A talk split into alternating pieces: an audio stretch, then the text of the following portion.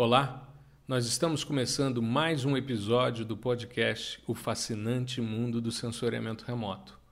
Hoje nós vamos atender uma sugestão da nossa audiência que pediu para que nós falássemos um pouco sobre sensoriamento remoto e o uso de drones. Muito bem. Várias pessoas sugeriram esse tema de formas variadas, né? É, alguns utilizando o termo drone, outros utilizando o termo vante, enfim. E existe muita curiosidade a respeito desse tema. Primeiro a gente tem que entender que o drone ele é uma plataforma de aquisição dos dados. Vai depender do sistema sensor que você coloca nele. Então, ele é uma plataforma de aquisição dessas informações. Mas vamos começar é, falando um pouquinho sobre essas terminologias. Vamos começar explicando a diferença que existe entre elas. Basicamente, são três termos mais usuais: drone, VANT e RPAS. O termo drone é um termo mais comum, mais corriqueiro, mais usual. Ele é uma tradução do inglês do termo zangão. Por que isso? Por causa do barulho que o sistema faz quando ele começa a funcionar. As hélices né, normalmente fazem um barulho de zangão. Ele é mais usual e mais utilizado para fins é, recreativos né, a utilização de drones para fins recreativos. É hoje muito comum você ver nas entrevistas, nos telejornais, a subida de câmeras e a visualização de cima utilizando drones.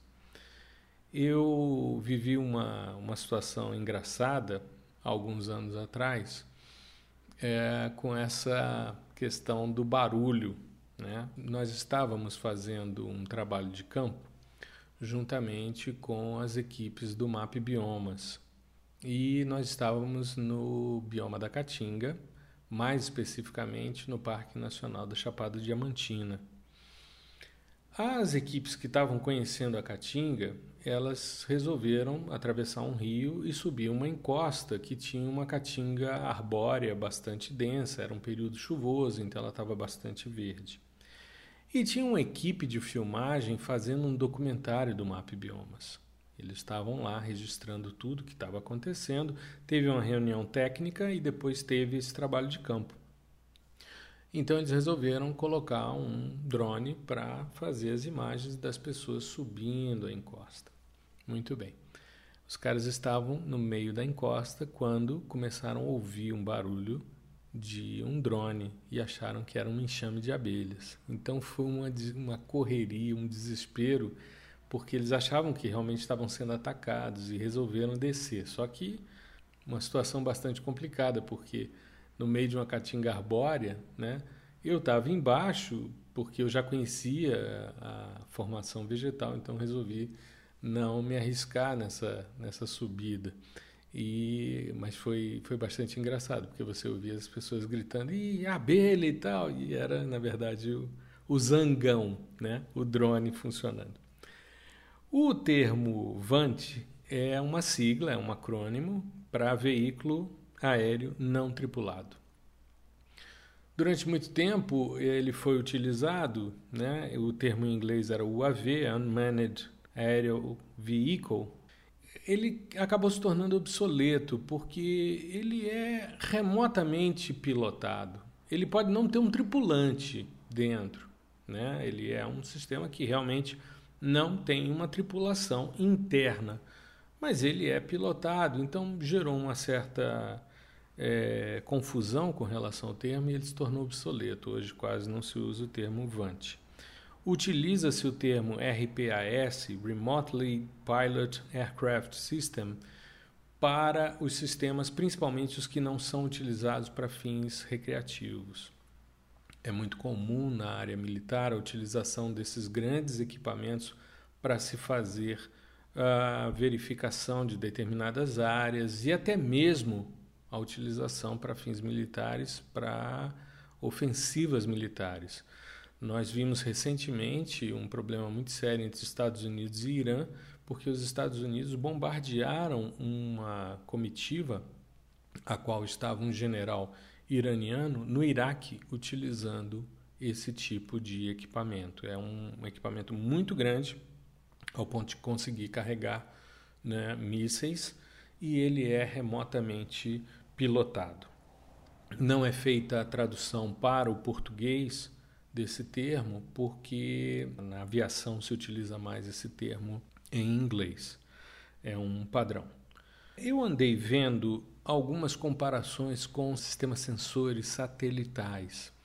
Né? Eu acho complicado a gente comparar um drone com um satélite porque são sistemas distintos. Né? Um satélite ele tende, mesmo os satélites que são é, centimétricos em termos de resolução espacial, eles tendem a ser é, sistemas é, mais de larga escala, né? de mapeamento mais constante.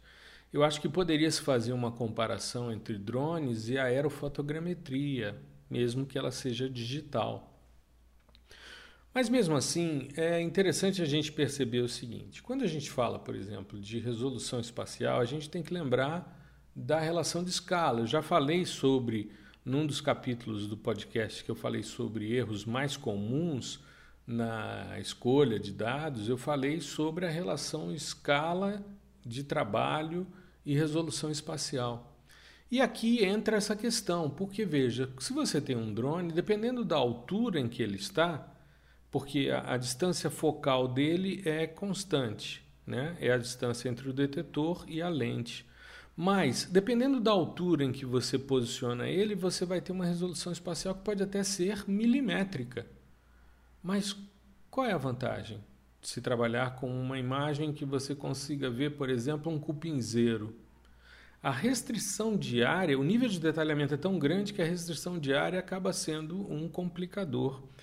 E se eu quiser fazer um levantamento com uma área maior, eu preciso planejar um sistema de aquisição de imagens, ou seja, planejar o voo com um nível de precisão muito grande. Aí eu começo a esbarrar numa série de limitações, como por exemplo a autonomia de voo. Os drones normalmente trabalham com baterias e você tem sistemas que voam em 10 minutos, né, os menorzinhos, e sistemas que chegam até duas horas. Eu vi na internet, principalmente, a divulgação de notícias de novos sistemas com designs específicos que estavam sendo pensados pela Tesla para você ter um, um, drone que tivesse uma autonomia de até duas horas, mas em média meia hora.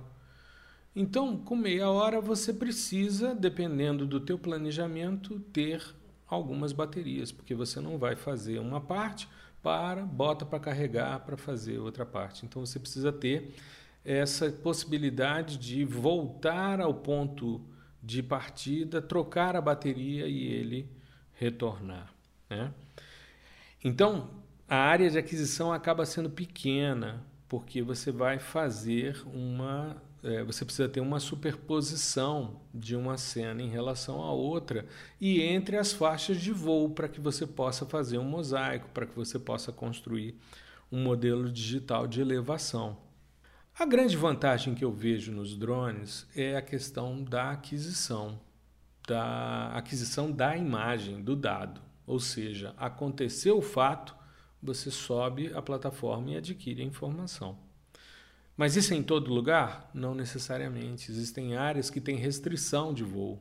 Áreas, por exemplo, que estão em cones de aproximação de aviões em aeroportos, são áreas que têm restrição para você subir equipamentos como esse. Dependendo do local, você sobe, você pode estar invadindo a privacidade das pessoas. Existem pessoas que se preocupam com uh, estarem sendo vigiadas porque se utiliza também para esse tipo de fim.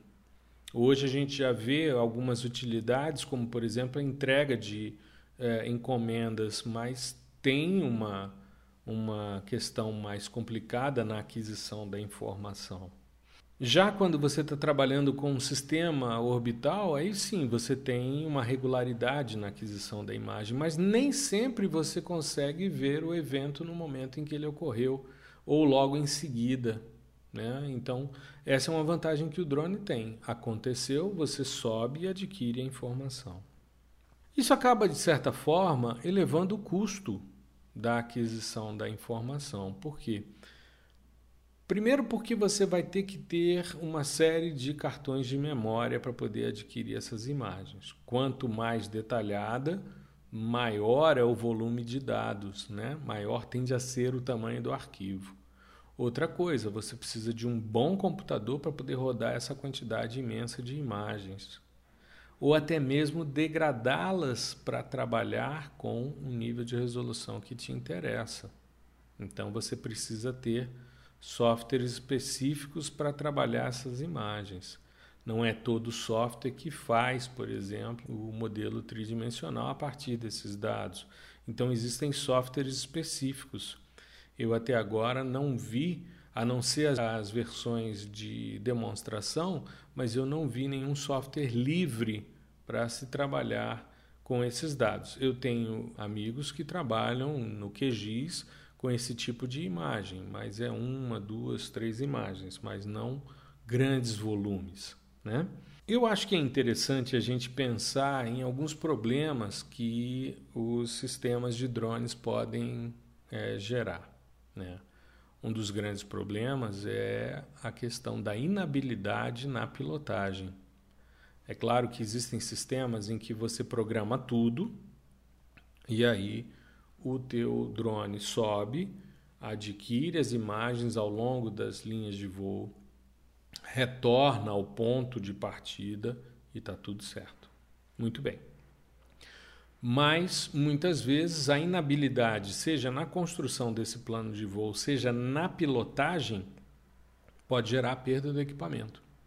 Eu me lembro um dos primeiros documentários que eu assisti que utilizava drone, isso tem já bastante tempo. Era um documentário que o indivíduo fazia um levantamento de imagens em ambiente marinho. Então o cara estava num barco, subia a plataforma e começava a imagiar.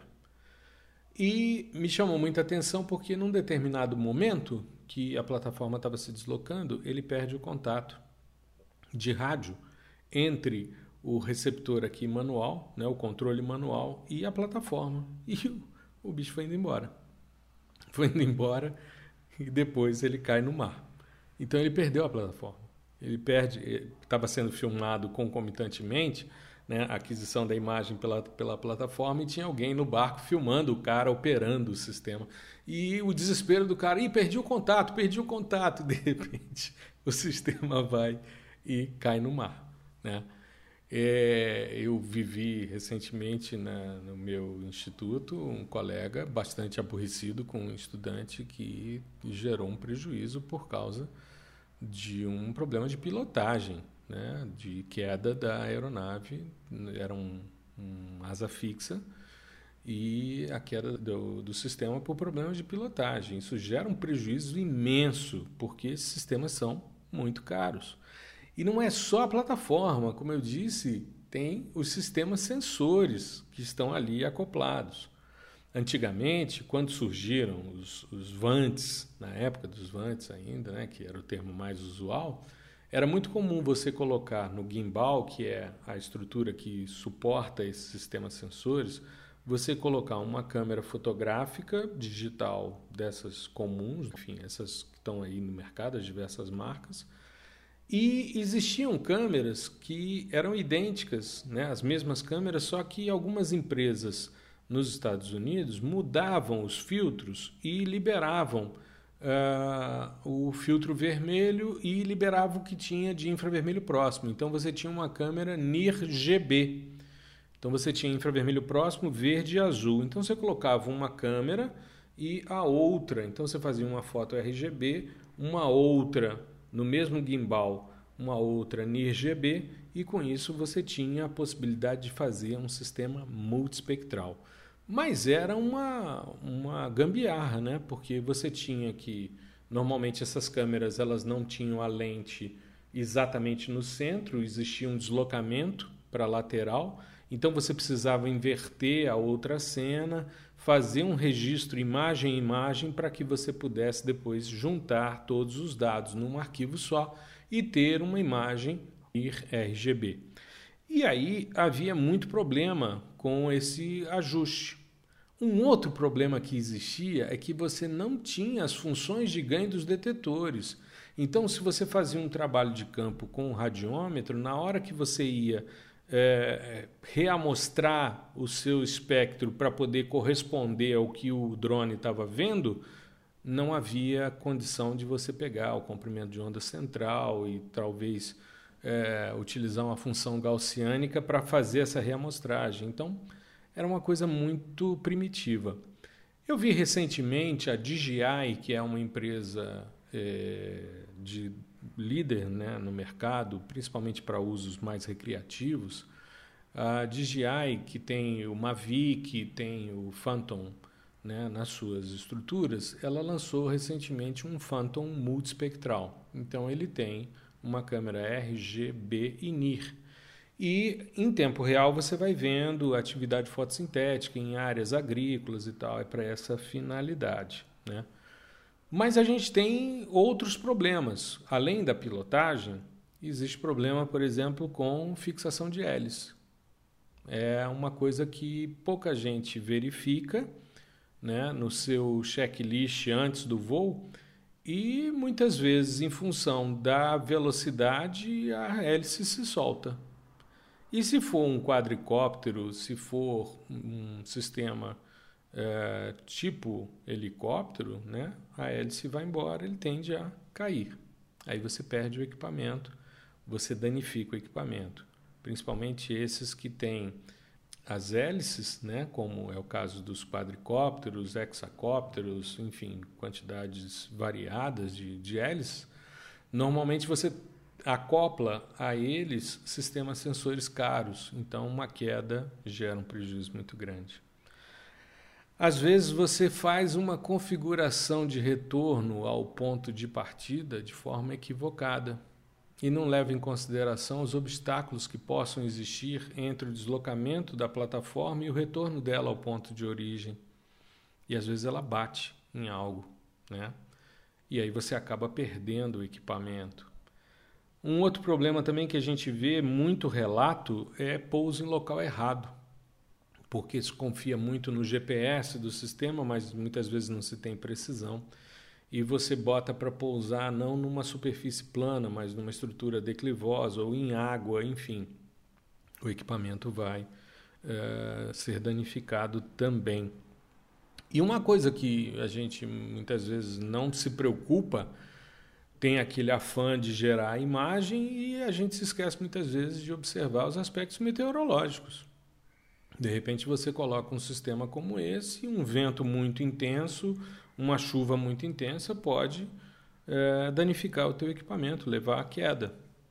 Né? Então, são coisas que são importantes da gente verificar quando a gente está trabalhando com uma plataforma nova.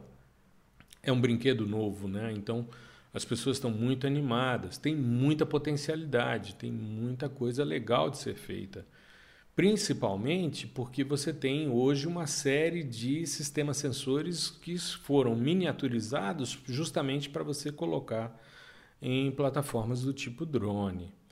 É, existem hoje sistemas tanto multispectrais, que você muda as, as lentes e faz combinações distintas, como existem sistemas já organizados, como eu citei, esse da, da, da DJI, né? esse Phantom multispectral.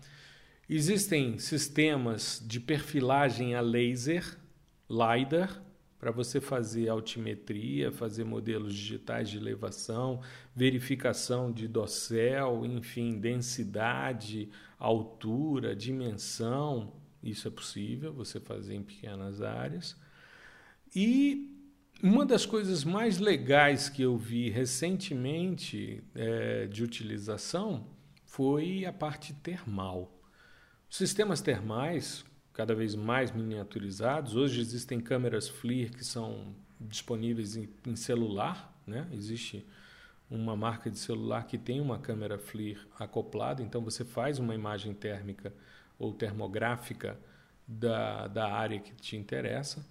Mas recentemente eu vi uma aplicação extremamente útil para drones e câmeras termais, que é na China a identificação de possíveis pessoas contaminadas com o coronavírus. Por quê? Porque essas pessoas elas tendem a ter febre. E aí você gera uma anomalia termal no indivíduo. E você pode, em grandes massas, como tem sido feito em aeroportos, né, tanto com termômetros infravermelhos como também com câmeras termográficas, a identificação do indivíduo e uma medição da temperatura radiométrica de seu corpo. Se houver uma anomalia, o sistema detecta essa anomalia e a pessoa então é identificada e levada a um hospital para ser verificada, para ser é, tratada de acordo com a possibilidade de ter ou não esse novo coronavírus. É muito interessante porque os chineses já utilizam é, câmeras né, remotas para identificação facial. Então, é, eu estive em 2017 durante um mês, quase, né, na China, fazendo um curso a convite do governo chinês, e me chamou a atenção porque todos os lugares que a gente ia, nós ficamos é, visitamos várias cidades, mas ficamos baseados em Xangai. E me chamou muita atenção porque você anda e existem trailers com câmeras da polícia e fazendo essa identificação. Isso já apareceu em telejornais, em matérias falando sobre essa identificação dos indivíduos. Né? Apesar deles serem muitos, eles são registrados e são visualizados. Então, a utilização de um drone acaba sendo uma, uma potencialidade bastante grande, principalmente nas áreas que estão contaminadas. As áreas como em Ubei, né, é, em que as pessoas têm ali o foco principal né, dessa epidemia, é, a utilização do drone com uma câmera termográfica acoplada pode facilitar a identificação sem um contato muito próximo entre as pessoas. Então tem sido uma potencialidade muito grande. Eu vi também recentemente algumas discussões sobre a utilização no carnaval, em algumas cidades, a utilização de drones com câmeras para verificar possíveis ilícitos, né? possíveis situações de crime que possam estar ocorrendo, serem identificadas remotamente, os indivíduos serem avisados, as equipes em campo serem avisadas e a atividade de contenção e de prevenção né, se estabelecer. Além disso, a gente tem visto também a utilização de drones, mas aí já foge do sensoriamento remoto, porque não se utiliza imagem, mas a entrega de encomendas, como eu salientei no início desse episódio. Então, Uh, os drones eles têm uma potencialidade muito grande. É muito interessante, é muito legal. Eu tenho hoje um projeto que coordeno de utilização desse tipo de imagem para a gente ver a dinâmica de circulação em cidades, mas tem sempre essa limitação. Né? No projeto a gente colocou não só a aquisição do drone, mas também a aquisição de mais baterias para a gente ter maior autonomia nos trabalhos de campo, a compra de um software para o processamento desses dados, ou seja, você começa a ter uma série de é, situações que são colocadas para que o trabalho possa ser desenvolvido. Mas é o futuro, né? é um, uma plataforma bastante interessante em termos de aquisição de informação. Tá bom? Existem muito mais coisas a serem tratadas sobre a questão de sensoriamento remoto e uso de drones, mas eu acho que isso, de certa forma, dá uma noção geral do que, que é importante. Tá? É, caso você tenha alguma dúvida com relação ao que foi discutido hoje no podcast, me manda um e-mail, gmbaptista.gmail.com, tá certo? Ou então um direct no Instagram, fica a seu critério. E eu espero que você continue nos acompanhando a cada semana e sugerindo temas também. Não se esqueça que toda vez que o podcast é lançado, a gente coloca uma caixinha de sugestões no Instagram para que a audiência possa sugerir temas. E à medida em que a gente vai avançando, a gente vai contemplando esses temas de tempos em tempos. Tá legal? Um grande abraço, uma boa semana, tudo de bom.